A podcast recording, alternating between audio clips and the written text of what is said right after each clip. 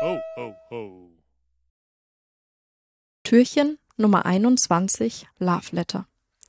Heute möchten wir uns mit einer fast vergessenen Spezies befassen, dem Kettenbrief. Wer im Jahr 2000 eine E-Mail mit dem liebevollen Betreff I love you erhalten hat, bekam den ersten Computerwurm, über den weltweit berichtet wurde, per Mail zugestellt. Neben dem Namen Love Letter wurde in den Medien auch von I love you oder dem Love Bug berichtet.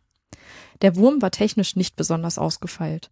Er war in Visual Basic Script geschrieben, einer von Microsoft entwickelten Skriptsprache, die es auch weniger computeraffinen Personen erlauben sollte, zu programmieren. Die Person hinter dem Wurm hat dies verschleiert und die VBS-Datei loveletterforyou.txt.vbs genannt, was in den meisten Mailprogrammen dazu führte, dass die Endung VBS bei der Anzeige entfiel, so dass MailempfängerInnen getäuscht wurden und dachten, es handelte sich um eine harmlose Textdatei. Einmal geöffnet, machte der Wurm das, was Würmer so tun. Er verbreitete sich rasant und verschickte sich von diesem infizierten Mailkonto in alle in der Kontaktliste befindlichen Personen. Da hilft nicht einmal mehr die Warnung, öffne keine Mails von unbekannten SenderInnen. Denn die Senderin war ja bekannt. Außerdem, und das war der entscheidende Faktor bei der explosionsartigen Verbreitung, wer öffnet nicht gerne einen Liebesbrief? Doch die Weiterverbreitung via Mail war nicht das einzige Unheil, das der Wurm auf einem infizierten System anrichtete. Er versendete sich außerdem auch via IRC. Dazu suchte er auf dem infizierten System nach dem IRC-Client MIRC. Wurde er fündig, überschrieb er das Skript INI und sorgte damit dafür, dass alle, die den Channel betraten, in dem sich die infizierte Nutzerin aufhielt, sogleich den Wurm zugesendet bekamen. War das schon alles, was der Wurm trieb? Nein, auf der Festplatte und auf Netzlaufwerken tauschte er munter Dateien mit Dateiendungen wie beispielsweise JPEG oder PNG gegen sich selber aus. Dabei behielt er den eigentlichen Dateinamen bei, änderte allerdings die Dateiendung auf VBS. Du kannst dir also vorstellen, wie viele Daten auf diese Weise verloren gingen und vermutlich auch, wie oft der Wurm dann erneut ausgeführt wurde. Doch das ist nicht genug des Übels.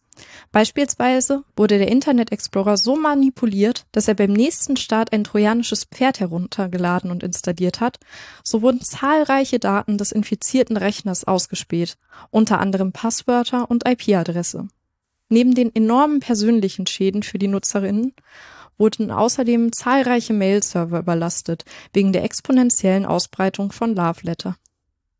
Einen kleinen Lichtblick gab es nichtsdestotrotz, jedenfalls für Apple- und Linux-Nutzerinnen. Denn zur vollen Entfaltung von Love Letter waren einige Vorbedingungen vonnöten. Es musste ein Windows-Rechner sein. Am besten mit Microsoft Outlook. Denn früher führte Outlook Anhänge automatisch aus. Zudem brauchte Love Letter die Installation des Windows Scripting Host, der jedoch in Windows 98 SE und Windows 2000 grundsätzlich enthalten war. Sollte ein System doch nicht alle Voraussetzungen erfüllen und noch ein fehlendes ActiveX Steuerelement benötigen, so fragte der Wurm höflich danach, dies doch bitte nachzuinstallieren. Wenn die Nutzerin hier ablehnte, so kam die Meldung einfach erneut wieder. Love Letter wurde von Onel de Guzman, alias Spider, einem philippinischen Informatikstudenten auf die Welt losgelassen. Trotz eines Schadens von geschätzten 10 bis 15 Milliarden Dollar wurde er weder angeklagt noch verurteilt. Es gab auf den Philippinen einfach keine entsprechenden Gesetze. Höchstens Sachbeschädigung, aber dazu bedurfte es Vorsatz und Guzman sagte einfach das, was wir bisher bei jedem Wurmtürchen gehört haben. Es war ein Versehen. Zwei Monate später wurde ein Gesetz gegen das Programmieren von Malware erlassen. Viel später, im Jahr 2019, gab de Guzman zu, dass er schlichtweg Passwörter stehlen wollte. Zum Schluss noch eine vorweihnachtliche Botschaft an euch. We love you.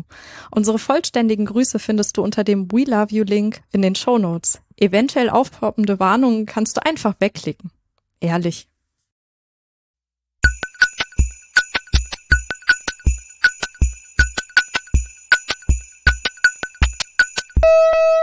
Ho, ho.